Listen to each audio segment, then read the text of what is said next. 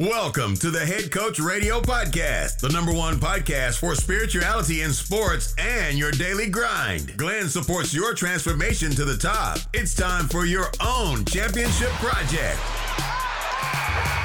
Listen to it, think about it, write it down, and win like a champion. Are you ready?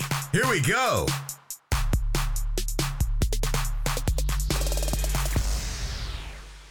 Herzlich willkommen beim Head Coach Radio Podcast. Mein Name ist Glenn und falls du heute zum ersten Mal dabei bist, lass mich dir ganz kurz erklären, worum es hier eigentlich geht.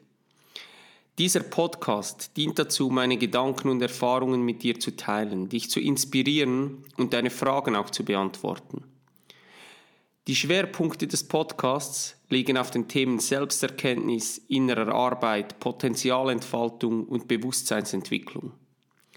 Der Head Coach Radio Podcast soll dich zum Nachdenken anregen, dich inspirieren, motivieren und dich ermutigen, größer zu denken, als du das vielleicht bisher gemacht hast. Zudem hole ich auch immer wieder interessante Persönlichkeiten vor das Mikrofon, um mich mit ihnen über spannende Themen auszutauschen.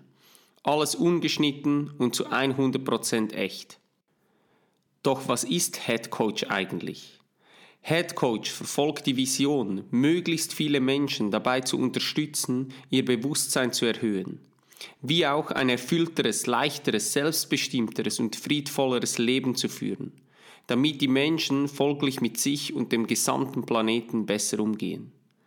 Denn ich persönlich bin davon überzeugt, dass es unumgänglich sein wird, dass wir unser Bewusstsein auf das nächste Level bringen, um unsere Spezies, der Mensch, überhaupt am Leben erhalten zu können. Falls meine Vision mit dir resoniert, kannst du sie unterstützen, indem du die Podcast-Folgen auf Social Media teilst oder deinen Freunden oder deiner Familie zukommen lässt. Aber vor allem indem, dass du das Gesagte im Podcast auch wirklich umsetzt und lebst. Denn es mangelt uns oft nicht an Wissen, sondern an der Umsetzung. Lass uns gemeinsam diesen Planeten zu einem besseren Ort machen und dafür benötige ich dich. Ja, genau dich, du, der jetzt gerade hier zuhört. Sei du die Veränderung, welche du dir auf der Welt wünschst. Wir brauchen nicht auf irgendetwas zu warten, wir können jetzt damit anfangen, diese neue Welt zu erschaffen. Du, ich, wir alle gemeinsam, in Einklang mit der Natur und der Tierwelt, da wir im Kern alle eins sind. Zudem hast du die Möglichkeit, mich als Mentor an deine Seite zu holen.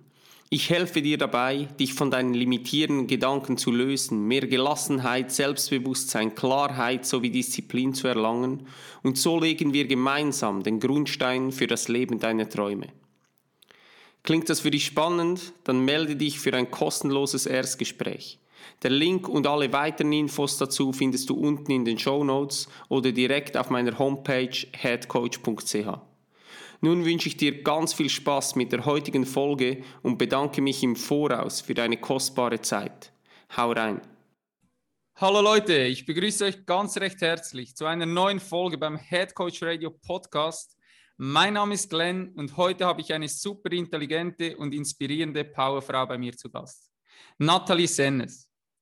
Wo soll ich anfangen? Wenn man das Wort Macherin in die Suchmaschine eintippt, sollte eigentlich ein Foto von Natalie erscheinen. Unfassbar, was diese Frau in ihrem jungen Alter schon alles auf die Beine gestellt hat. Sie hat schon mehrere Unternehmen und Organisationen selbst gegründet, arbeitete in der Führungskräfteentwicklung, coachte Start-up-Unternehmen und begleitete Großkonzerne bei Innovationen. Natalie ist agiler Coach und Prozessbegleiterin an der Zukunft der Arbeitswelt und begleitet dabei Teams auf dem eigenen Weg zur menschlicher und effektiver Zusammenarbeit.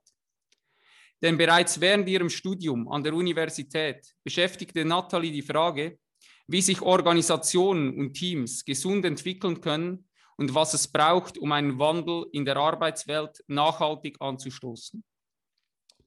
Die Achtsamkeitstrainerin entwickelte mit Leadership Hoch 3 neue Konzepte und Formate für kollektive Führung und New Work.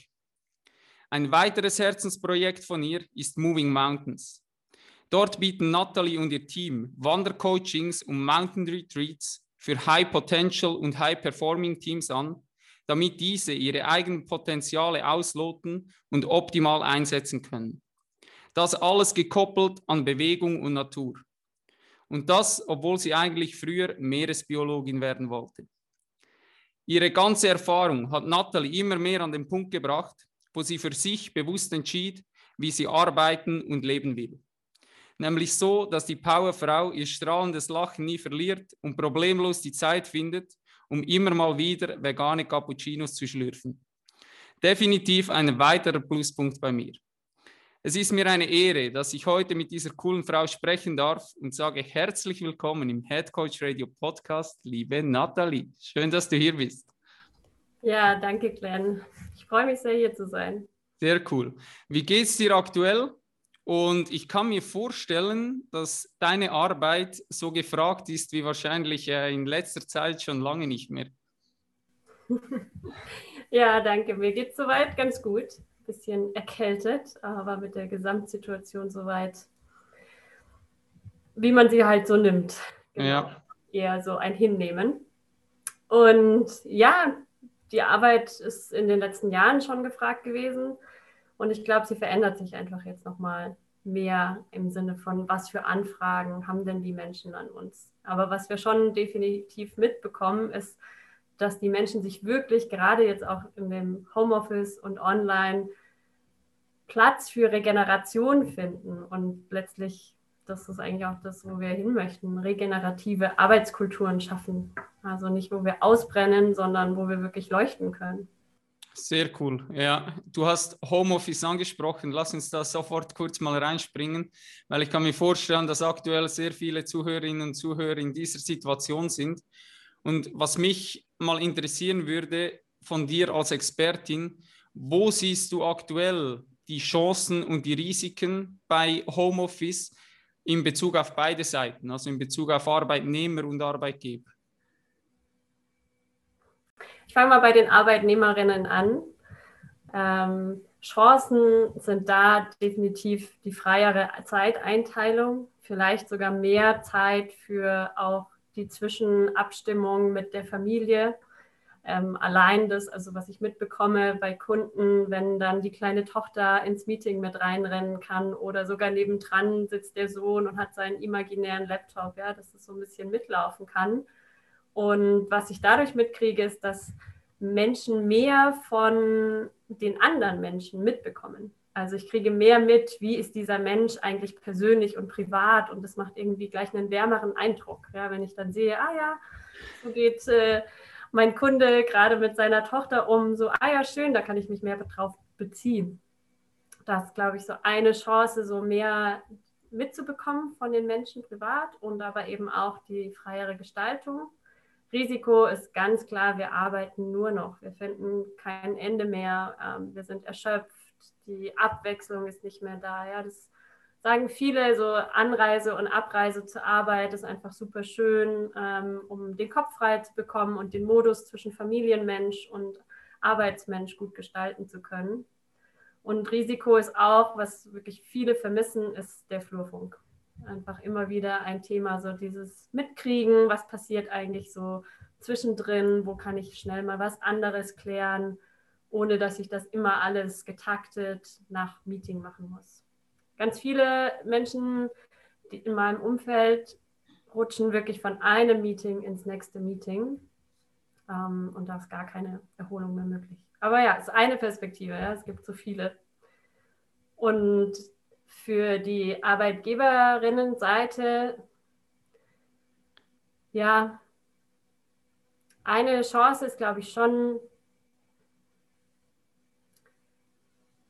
dass Menschen wirklich auch gucken können, wo fangen sie an und wo hören sie auf und wo geht auch wirklich so die eigene Motivation hin.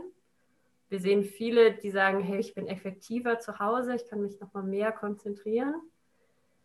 Aber das größte Risiko, das ich darin sehe, ist wirklich so, wie funktioniert eigentlich Zusammenhalt?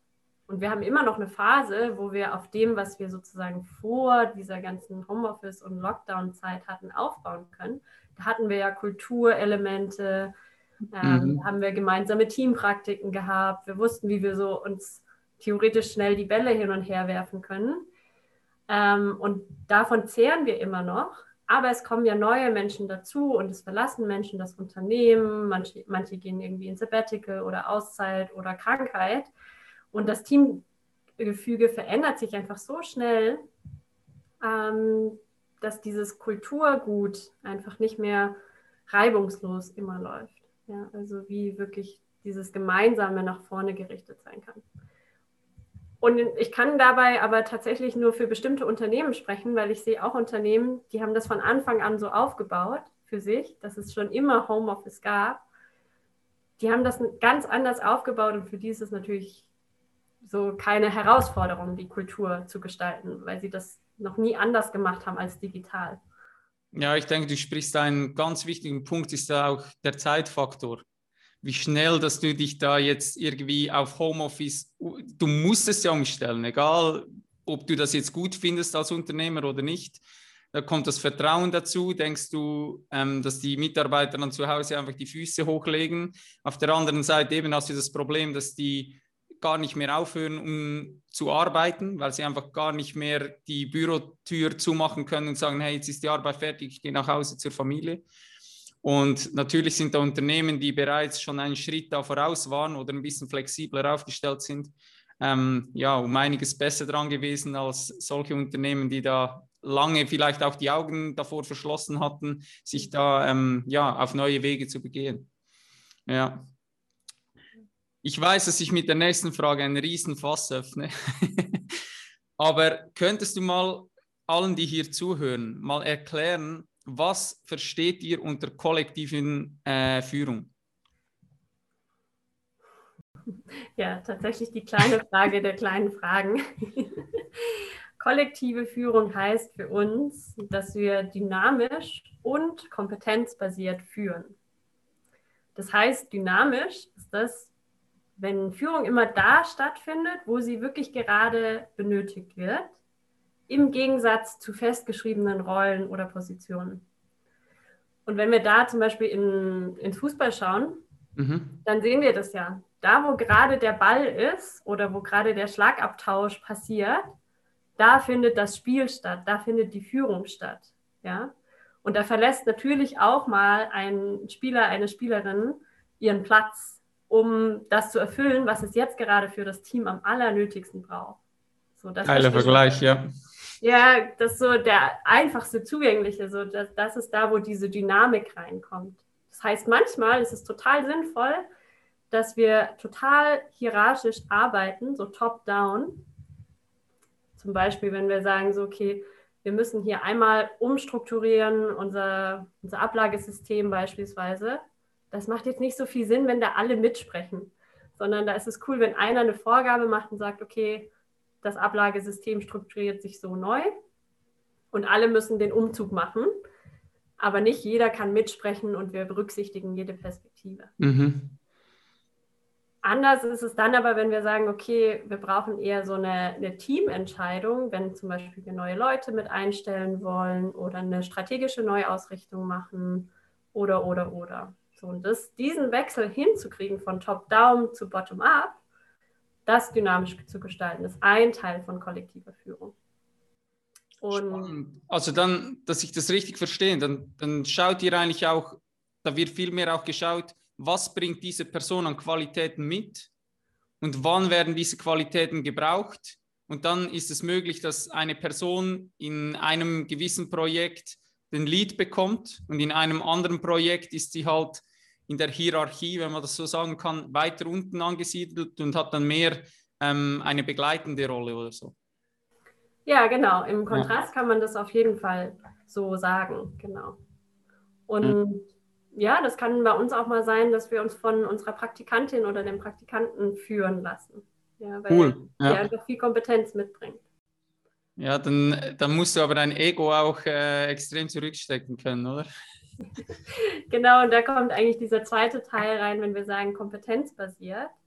Weil was wir meinen mit kompetenzbasiert, ist wirklich die menschliche Reife zu haben, meine eigene Führung, also Entschuldigung, meine eigene Kompetenz und die Kompetenz der anderen zu erkennen.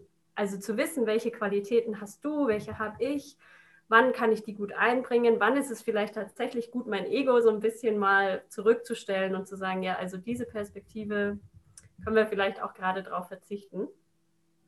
Und dann eben auch die Kompetenz zu haben, dass wir bestimmte Methoden schon kennen und bestimmte Frameworks, um zu wissen, wann ist denn der richtige Moment, dieses oder jenes anzuwenden. Ja. Hm. Weil beispielsweise, wenn wir sagen, okay, wir wollen egofrei arbeiten, das sehen wir in vielen Meetings, äh, bei Kunden, gerade in Großkonzernen, ja, da können die Meetings recht lange dauern, weil jeder noch seinen Senf dazugeben möchte, sage ich mal übertrieben. Und da so für mich selber zu wissen, so, hm, also wenn ich so ganz ehrlich schaue, ein Großteil von dem, was ich hätte beitragen wollen, wurde schon gesagt und damit dann okay zu sein, dass ich das jetzt nicht auch noch sagen muss. Ja, weil ich einfach weiß, okay, es geht ja um die Perspektive, es geht jetzt nicht hier rum, dass ich das auch nochmal sage. Das ja. ist ein Teil von die menschliche Reife haben, zu wissen, wann ist denn welche Kompetenz gefragt. Das. Ja. Und das ist noch nicht mal alles zu kollektiver Führung, aber das sind so die zwei, die zwei wesentlichen Aspekte, dynamisch und kompetenzbasiert. Mega spannend. Ähm, ein zentraler Punkt, du hast es eigentlich schon angesprochen, ist ja so diese menschliche Kultur in den Fokus zu stellen. Ihr habt auch, ihr verwendet auch das Wort Maske runter. Äh, muss man aufpassen in der aktuellen Zeit. ich habe eigentlich auf meiner Homepage bei mein, meinem Foto, das ich da drauf habe, hatte ich eigentlich daneben auch den, den Slogan gehabt, anfangs Corona, so, ähm, äh, hast du den Mut, eine Maske runterzunehmen? Und dann hat mich mal jemand darauf angesprochen und hat gesagt, hey, ich glaube aktuell ähm, ist das nicht so ge der geeignete Slogan, wenn jemand auf deine, auf deine Homepage kommt. Aber ähm, die Leute wissen, die Zuhörerinnen und Zuhörer, um was es da geht. Also, dass du einfach authentisch bist und dass du dich zeigst, wie du, wie du wirklich bist. Und ihr habt da bei Leadership hoch 3, habt ihr eine Aussage, die lautet, viele Menschen können nicht so sein, wie sie es natürlicherweise wären. Ein Teil der kreativen und individuellen Intelligenz fließt somit in Abwehrmechanismen und steht der Organisation als Intelligenz nicht mehr zur Verfügung. Und ich finde das absolut genial. Ich habe das auch so mir eigentlich noch gar nie überleg, äh, überlegt und finde das wirklich absolut top, die Aussage. Die Frage, die sich mir jetzt aber stellt, ist grundsätzlich, ich unterschreibe das zu 100 Prozent.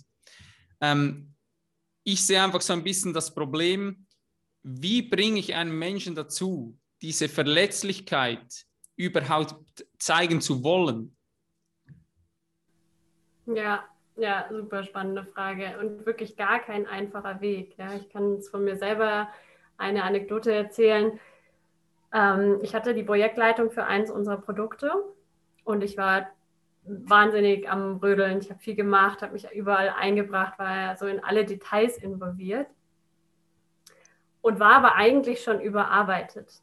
Aber aus dem, wo ich so herkam, war das so, ja, ich, ich mache einfach weiter und ich will ja, dass das Produkt erfolgreich wird und ich gebe einfach nochmal 130 Prozent.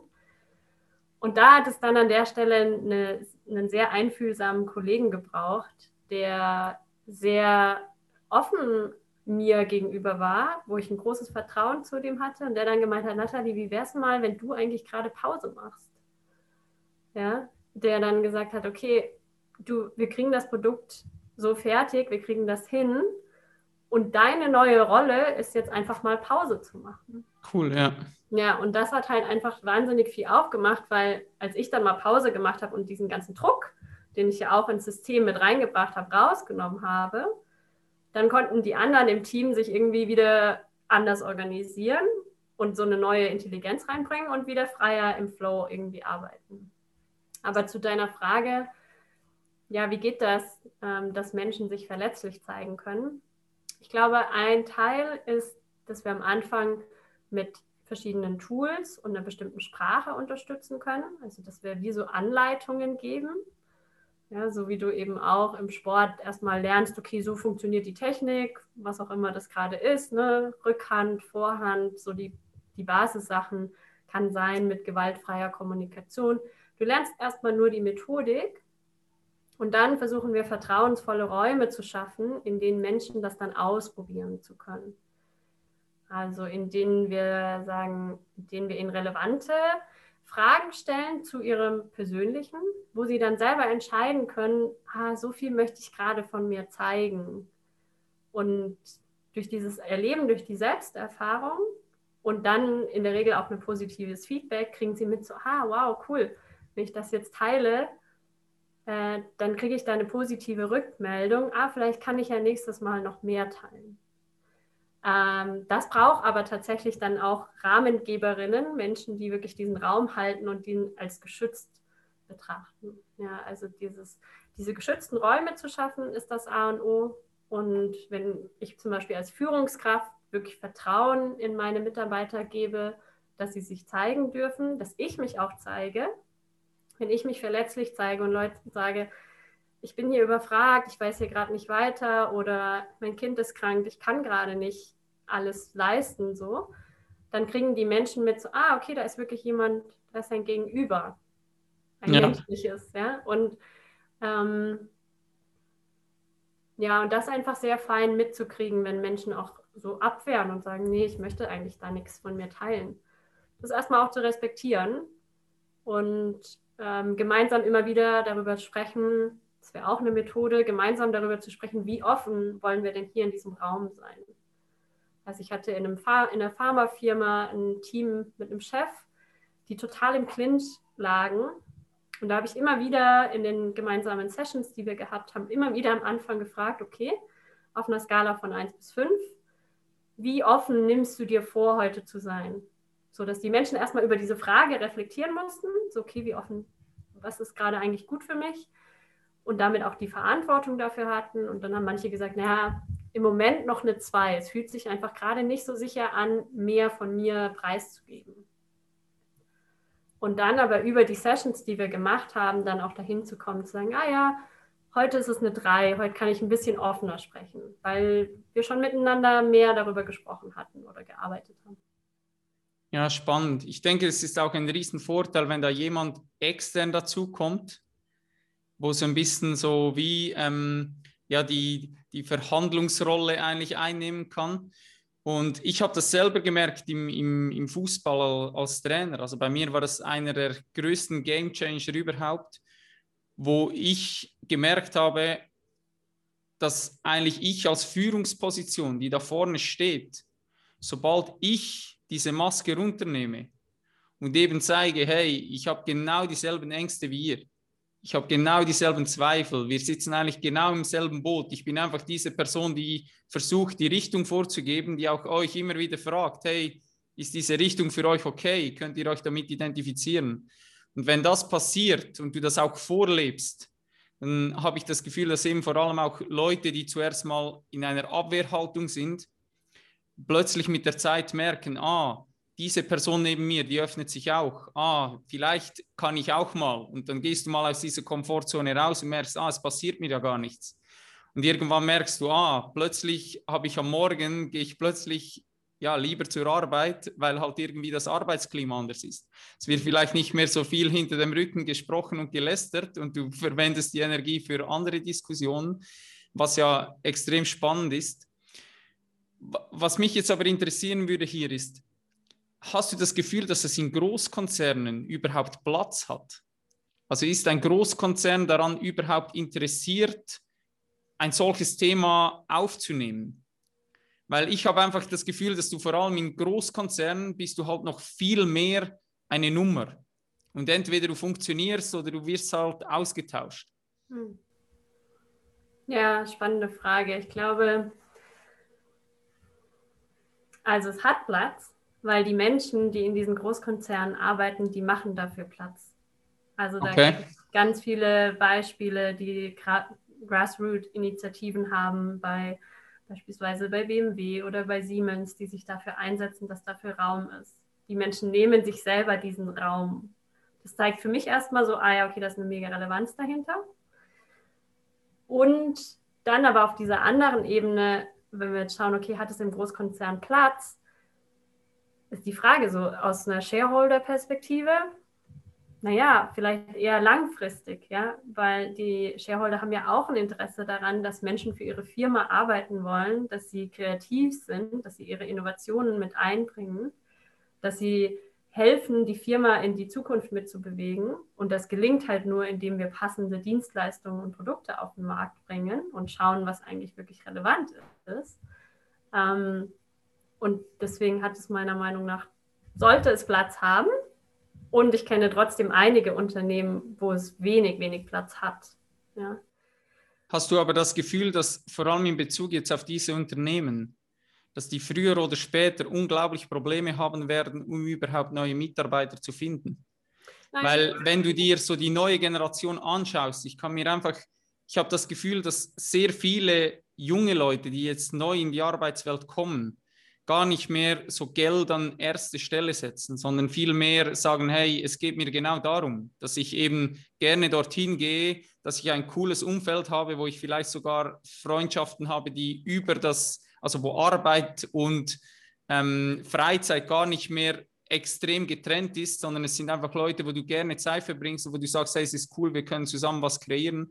Und dass solche Unternehmen, die jetzt immer noch so diese sture ähm, Philosophie fahren, vielleicht früher oder später wirklich Mühe haben werden, überhaupt Leute zu finden, die sagen, nein, ich lasse es mit mir machen.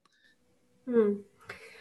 Ja, also ich glaube, dass Menschen sehr bewusst in den Großkonzern gehen und dann auch wissen, was sie da zu erwarten haben und was auch nicht. Und manche okay. sind dann sozusagen mehr an der Grenze dieses Systems aktiv und versuchen, das System mitzugestalten und zu verändern. Ich glaube jetzt nicht per se, dass diese Unternehmen, dass, denen, dass sie keine Talente mehr finden. Es ist nur eine Frage, welche Talente finden sie? Und sind es die, die sie finden möchten? Ja, also ich glaube auch, dass unsere, auch unsere Generation jetzt gerade noch immer so divers ist. Ja, es gibt immer noch Menschen, denen sind klare Regeln, klare Vereinbarungen, Sicherheit einfach immer noch extrem wichtige Werte.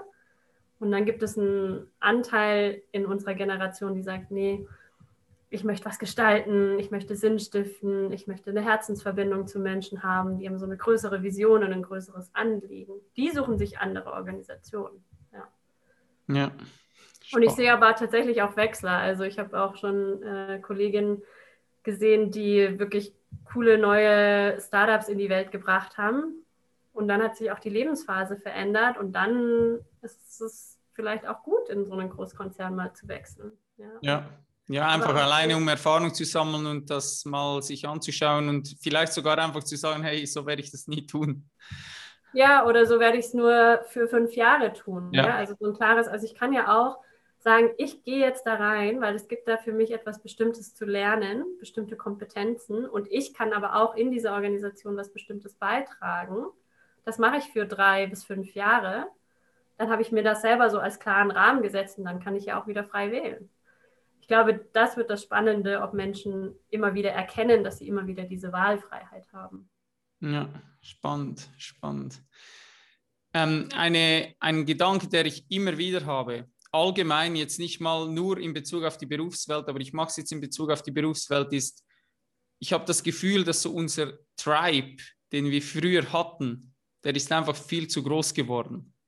Und früher, wenn du das irgendwie so anschaust, dann war so ein Tribe und wenn du nur dafür verantwortlich warst, irgendwie einem, am Lagerfeuer einen Witz zu erzählen oder weiß ich was, wenn du nicht mehr da warst oder du warst nur schon krank, dann wurde halt kein Witz erzählt. Und die Leute hat das irgendwie gestört und die haben gemerkt, hey, ähm, es ist nicht das gleiche, wie es sonst ist und du wirst vermisst. Mhm. Und meine Frage ist jetzt, weil ich das Gefühl habe, diese Tribe eben ist zu groß geworden, können solche Tribes in Bezug auf die Arbeitswelt deiner Meinung nach überhaupt wieder entstehen oder überleben, wenn nebenbei die Dominanz speziell von digitalen Großkonzernen immer größer wird? Und falls ja, was muss getan werden? Dass wir das entweder wieder hinbekommen, also ich spreche jetzt natürlich vor allem KMUs an und ähm, eben Startup-Unternehmen, weil ich einfach das Gefühl habe, so vor allem die digitalen Großkonzerne, diese Dominanz, die wird ja immer, immer, immer stärker. Hm. Ja, meinst du Tribes jetzt mehr im Sinne von, von Teams oder von sozialen Gefüge? Genau, ja, genau. Mhm.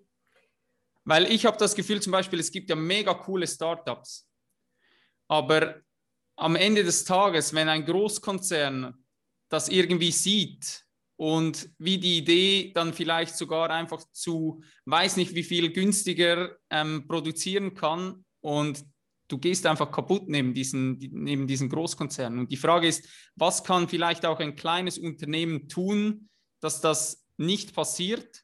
Und vielleicht auch, was muss getan werden, um dass diese, vor allem, ich nehme jetzt mal die digitalen Großkonzerne, nicht ja, eine unfassbare Dominanz bekommen, dass es gar nicht mehr möglich ist, praktisch eine, ja, ich sag mal, ein erfolgreiches Startup überhaupt zu gründen nachhaltig.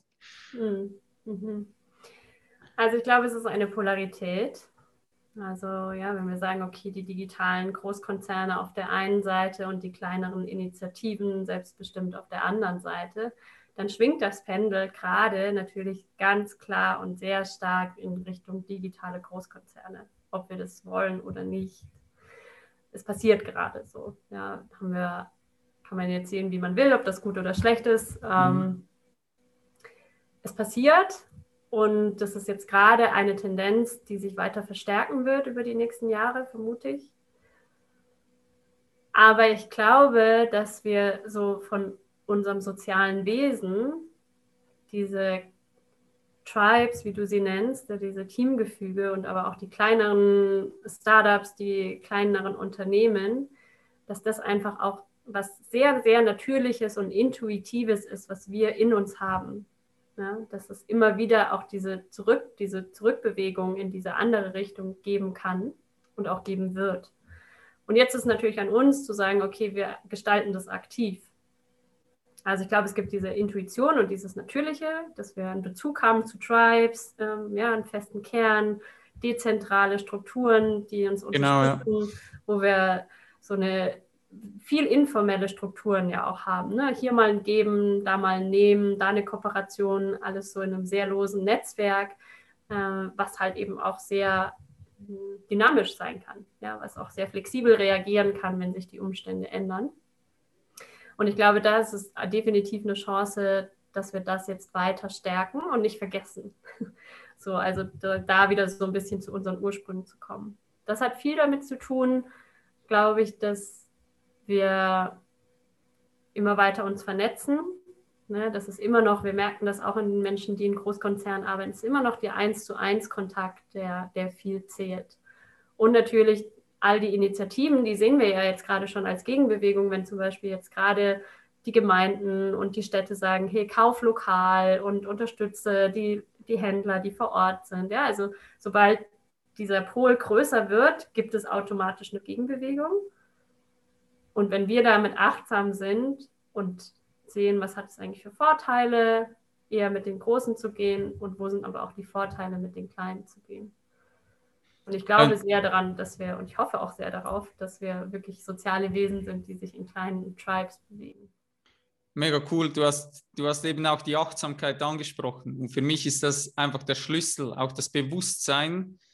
Ähm, ich habe gestern mit meiner Freundin darüber gesprochen und habe gesagt, wenn du dir vorstellst, dass einfach nur noch online geshoppt wird und die Leute plötzlich irgendwie in die Stadt laufen und es gibt einfach keine Läden mehr, weil ihnen einfach zu spät bewusst wurde und die Achtsamkeit nicht da war, ey, was wähle ich überhaupt mit meinem Geld? Jeden Tag, wenn ich jetzt irgendwie Kleider kaufe, wo kaufe ich diese Kleider? Wie nachhaltig sind diese Kleider? Was zieht diese ja, diese, diese Euro, den ich da investiere, was, was zieht er alles mit sich?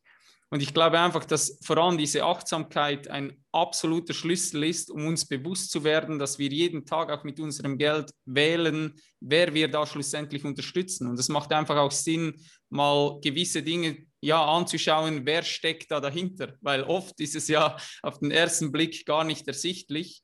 Und dann kommst du dann relativ schnell eben an den Punkt, dass du sagst, hey, vielleicht bin ich gewillt, zwei Euro mehr zu investieren und dafür, dafür ist das Gemüse irgendwie vom Bauern nebenan, anstatt dass ich das irgendwo, ja, weiß ich nicht, wie viele Flugmeilen irgendwie hinter sich gebracht hat.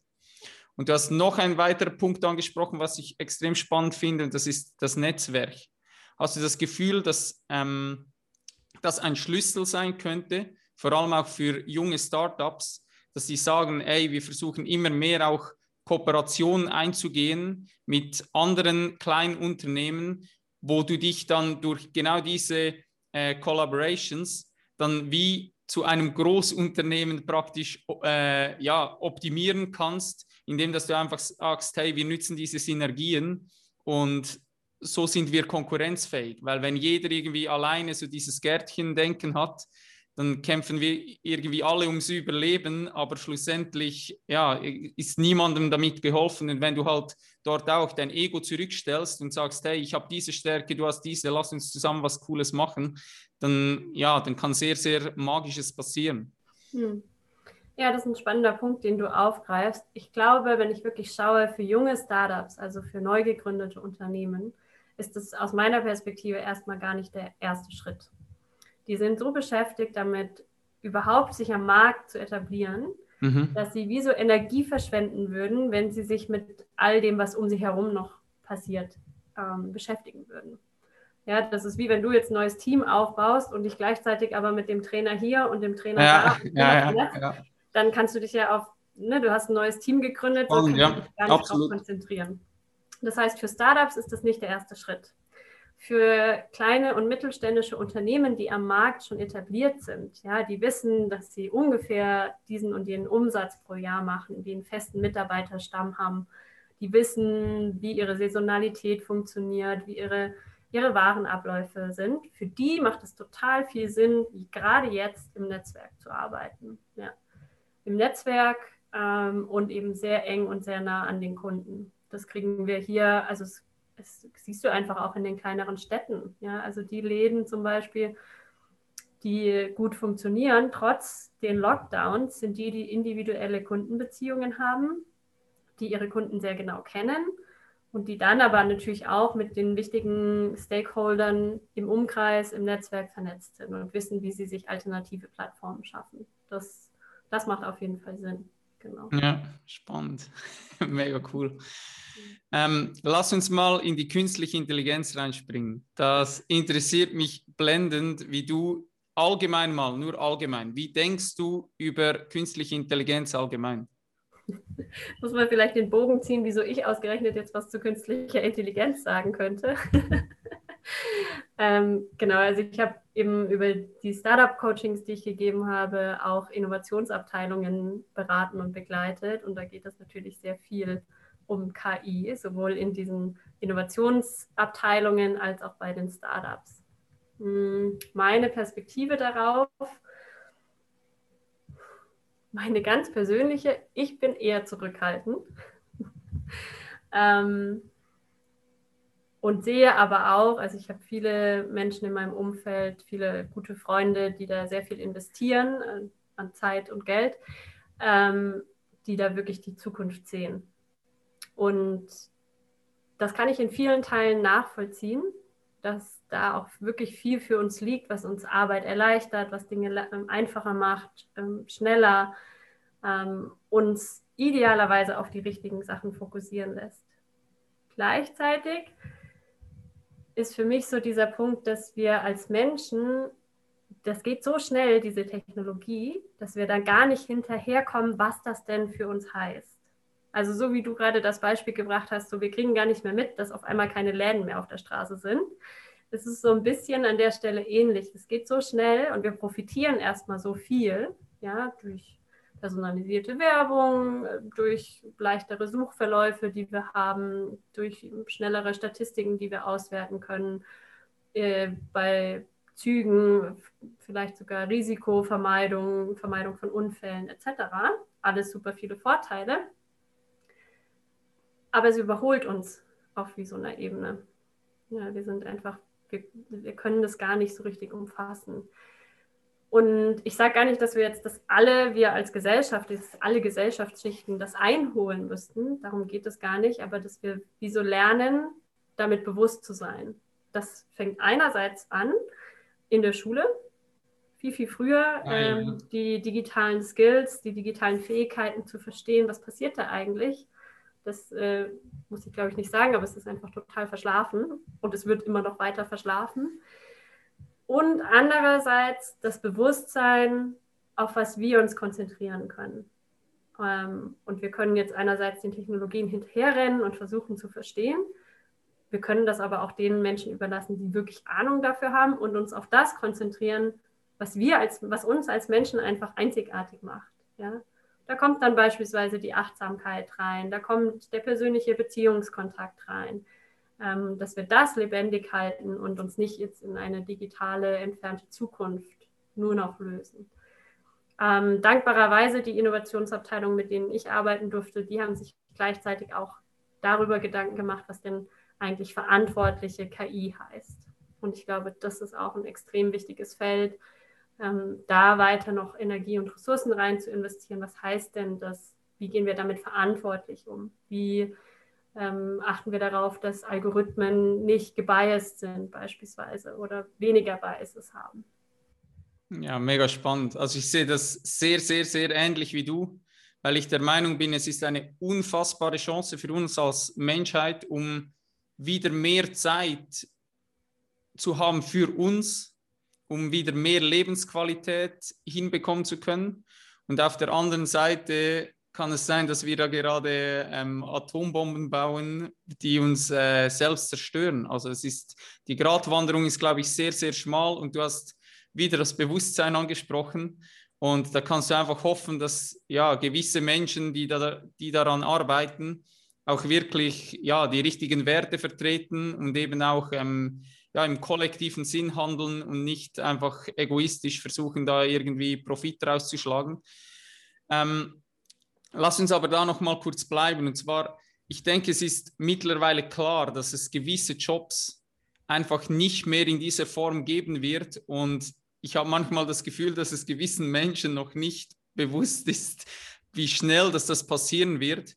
Also ähm, ich will da nicht ähm, respektlos klingen oder so, aber ich sage mal, die Wahrscheinlichkeit, dass in den nächsten zehn Jahren noch die Verkäuferin in der Einkaufs, äh, im Supermarkt da an der Kasse sitzen wird, die Wahrscheinlichkeit ist sehr, sehr klein.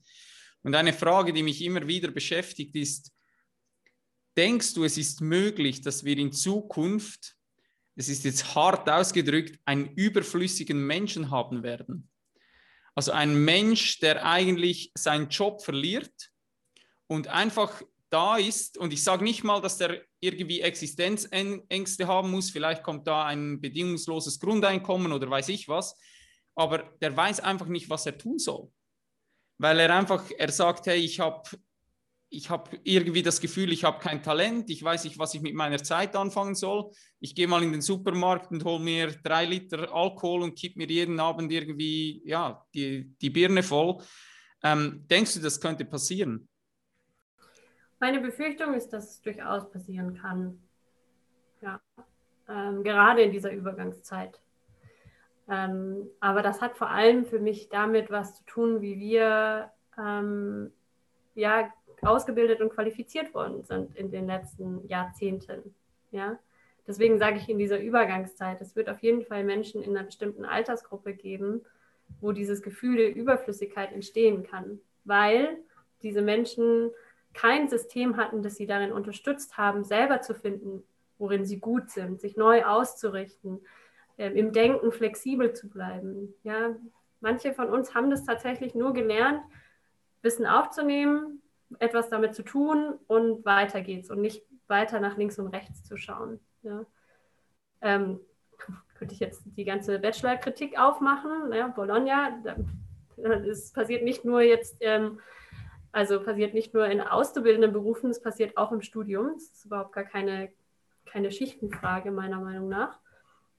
Aber eben ganz viele unserer Systeme haben uns nicht darin unterstützt, zum selber denken. Und das ist was, wo ich glaube, dass wir wieder hinkommen müssen. Und deswegen wird es leider sehr wahrscheinlich auch Menschen geben, die das Gefühl haben, überflüssig zu sein. Und das ist immer ja. noch was, was wir sozusagen individuell selber entscheiden können. Ja. Ich ziehe eine Frage vor. Wir springen da nochmal zurück, aber das passt gerade gut. Wenn du folgenden Satz beenden müsstest, was würdest du antworten? Die drei wertvollsten Skills eines Menschen in der Zukunft werden sein. Kritisches Denken, also Selbstdenken, Empathie Und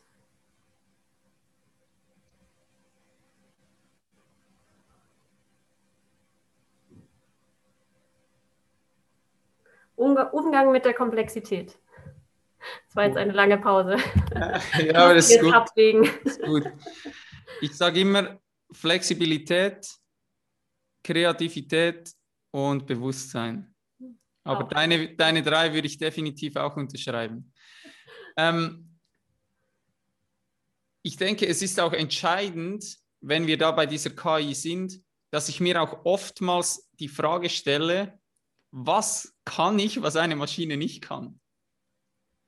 Und ich denke, genau das sind wahrscheinlich eben auch Skills, wenn mich jemand fragen würde, hey, in welchem Bereich soll ich mich ausbilden, für dass ich bereit bin für die Zukunft, dann würde ich ihm wahrscheinlich diese Frage stellen und sagen, hey, frag dich mal, was wird in Zukunft gebraucht werden, was eine Maschine nicht tun kann.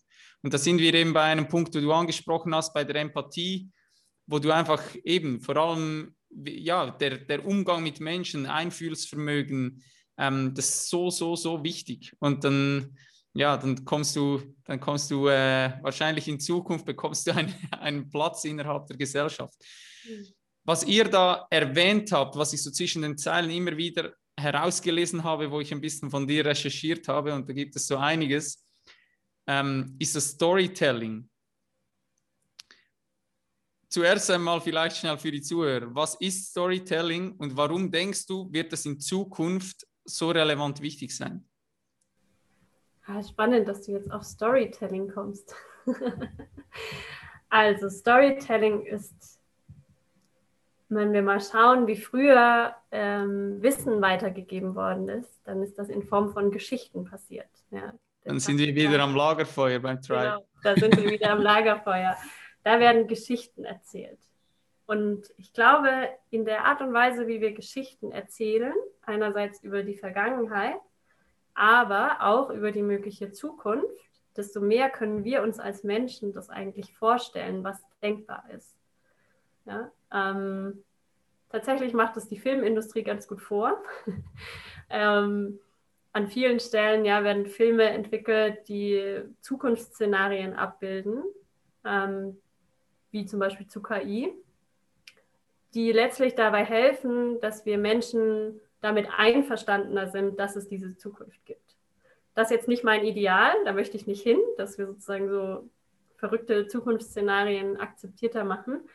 Aber die Art und Weise, wie wir miteinander sprechen, wie wir ähm, erzählen, was uns im Leben bewegt, ähm, wenn wir aus dem Herzen sprechen, damit haben wir auch einen Einfluss, wie unsere Zukunft aussehen kann und wie wir die aussehen lassen wollen. Und Storytelling ist eben diese Frage, so welches Narrativ wollen wir eigentlich glauben? Ja, was, was ist das, was wir glauben möchten und was wir glauben können? Ja. Ähm, und da können wir uns angstbasiert leiten lassen oder eben mh, hm, ja, hoffnungsbasiert. Schön gesagt. Ja, sehr cool. Lass uns ähm, noch mal kurz zurückspringen, wenn wir schon ähm, von KI sprechen. Oft ist uns ja gar nicht bewusst, dass wir den ganzen Tag ähm, mit unserem schönen Smartphone eigentlich die ganze Zeit diese KI mit uns herumtragen. Und ein weiterer Punkt, wenn man von dir ein bisschen im Internet forscht, dann stößt man auf den äh, digitalen Detox. Und ich finde das so, so spannend, weil ich das meiner Community immer wieder ans Herz lege und auch selbst immer wieder mache. Was sind so deine Vorteile, die du sagst, weshalb sollte das ein Mensch überhaupt in Betracht ziehen, immer wieder mal diesen digitalen Detox überhaupt zu machen? Also alles, alles sind Vorteile, den zu machen, sozusagen.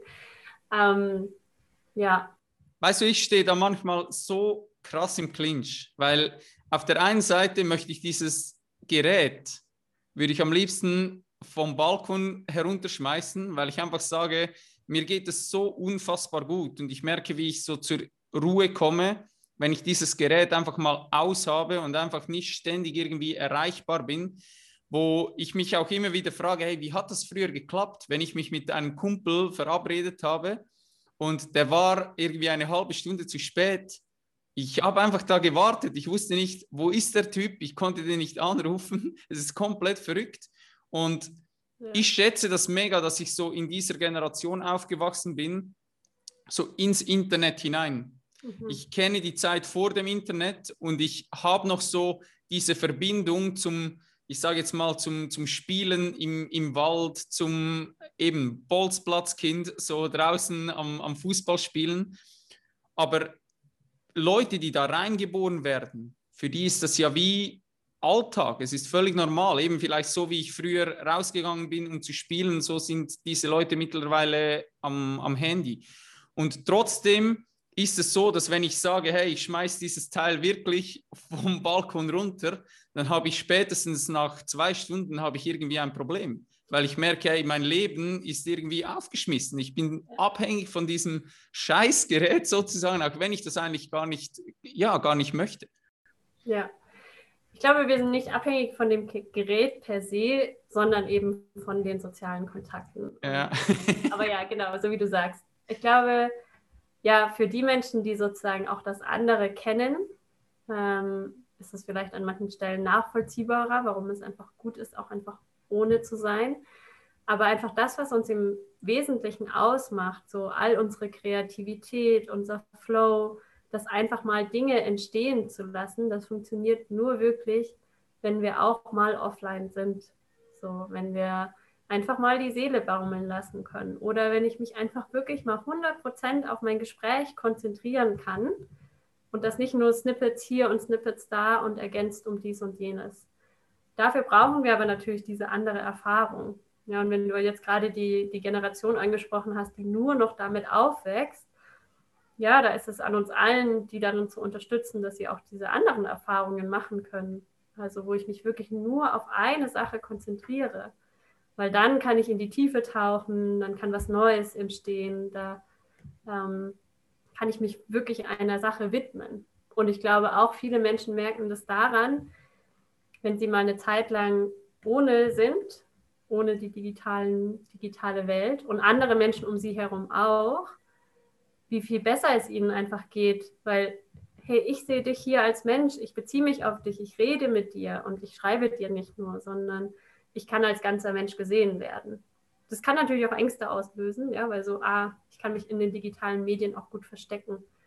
Aber ich, glaube, ich finde, das ist ein geiler Punkt, dass du ansprichst. Ich finde ja. das manchmal so krass, wenn du mit Leuten ähm, schreibst und dann triffst du diese Leute im Real Life und du denkst einfach so, what the fuck? Ist das so, weil so ein, ein, ein, ein Smiley da hinzuklatschen, ist einfach voll einfach, aber diese Person, die lacht so nicht im, oder die hat gar nicht so den Humor, wo du irgendwie so denkst, hä? Und die ist voll zurückhaltend, aber schreibt irgendwie solche Texte, aber die würde nie offen über die, ja, über ihre Gefühle sprechen. Ja. Ich habe auch manchmal das Gefühl, dass vor allem auch Konflikte mittlerweile irgendwie per, per Textnachricht ausgetragen werden, wo du früher einfach dich hinstellen musstest und sagen musstest, hey, ähm, ja, ich habe Scheiße gebaut oder hast dich, musstest dich hinsetzen und mühsam einen Brief schreiben mhm. und dann warst du viel reflektierter und musstest zuerst mal überlegen, hey, was will ich da überhaupt schreiben?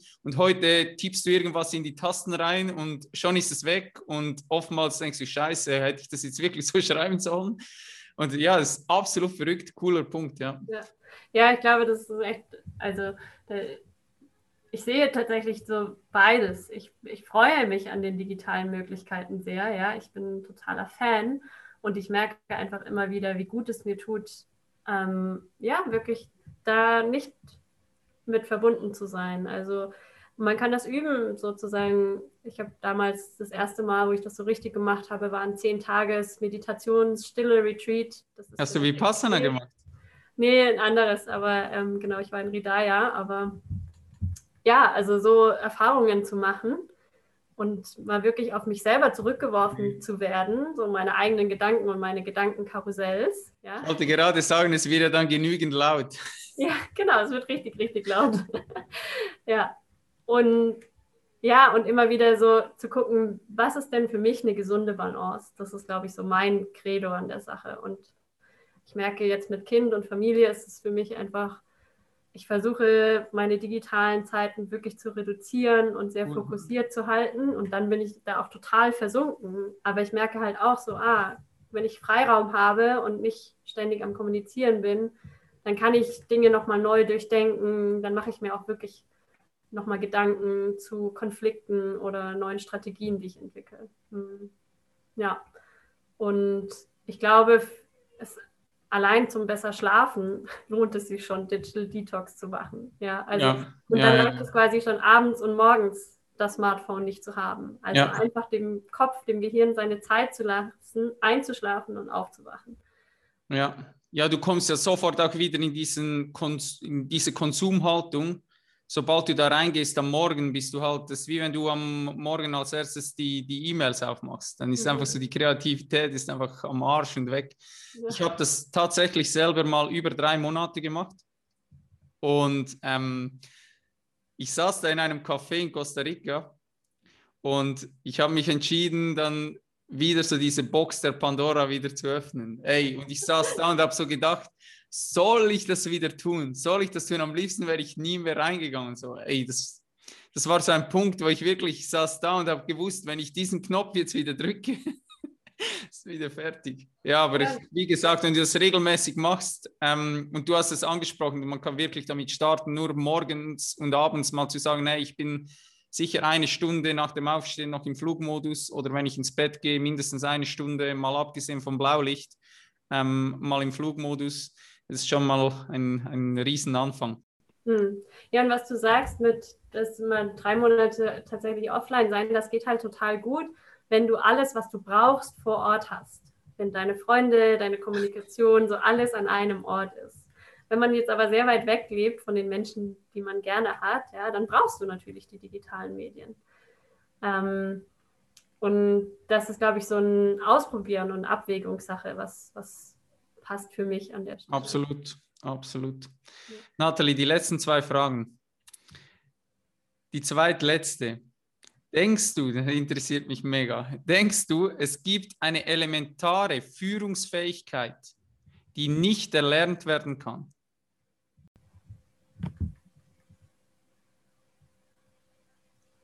Hm, das ist eine große Frage.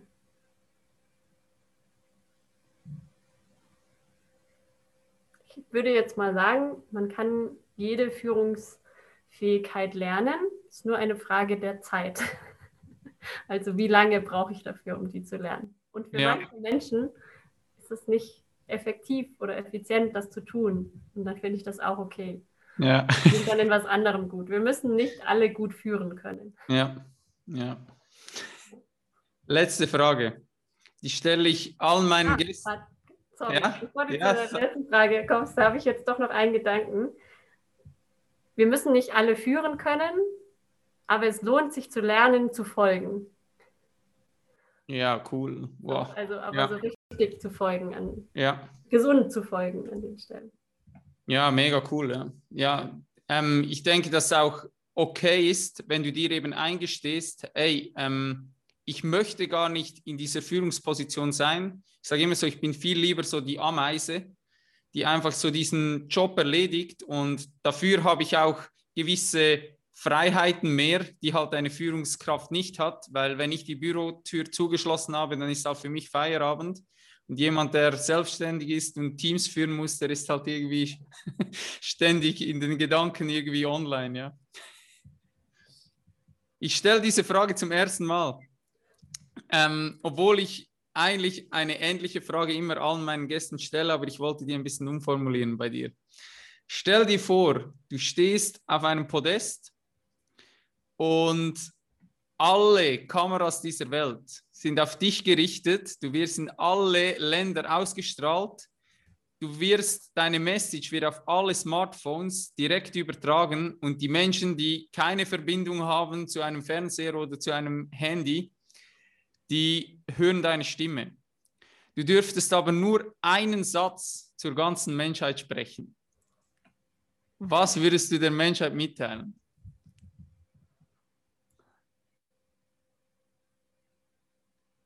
Nimm dir genügend Zeit, die ganze Welt hört zu. oh Gott, in meinem Kopf kreieren sich gerade nur so Klischee-Antworten, aber sie sind einfach trotzdem wahr. ähm, ja, vertraue auf deine Intuition und geh in Beziehung mit den Menschen, die dir wichtig sind. Schön. ja, aber es ja. ist eine schwierige Frage. Da komme ich ganz schön ins Schwitzen.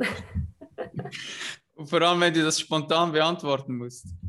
Sag den Gästen immer, weißt du, normalerweise, dann stehst du so am Abend so beim Zähneputzen vor dem Spiegel und denkst so, shit, das hätte ich sagen sollen. Kann ja dann nochmal schreiben. Ja, genau, genau, dann schneiden wir das rein. Hey Nathalie, wir sind am Ende. Ähm, allerletzte Frage. Was soll ich von dir alles verlinken? Habe ich das richtig gesehen? Aber du hast zum Beispiel, du hast kein Social Media, gell? Also äh, zum Beispiel Instagram hast du nicht. Nein, manchen Medien habe ich mich verwehrt, tatsächlich. Das ist gut.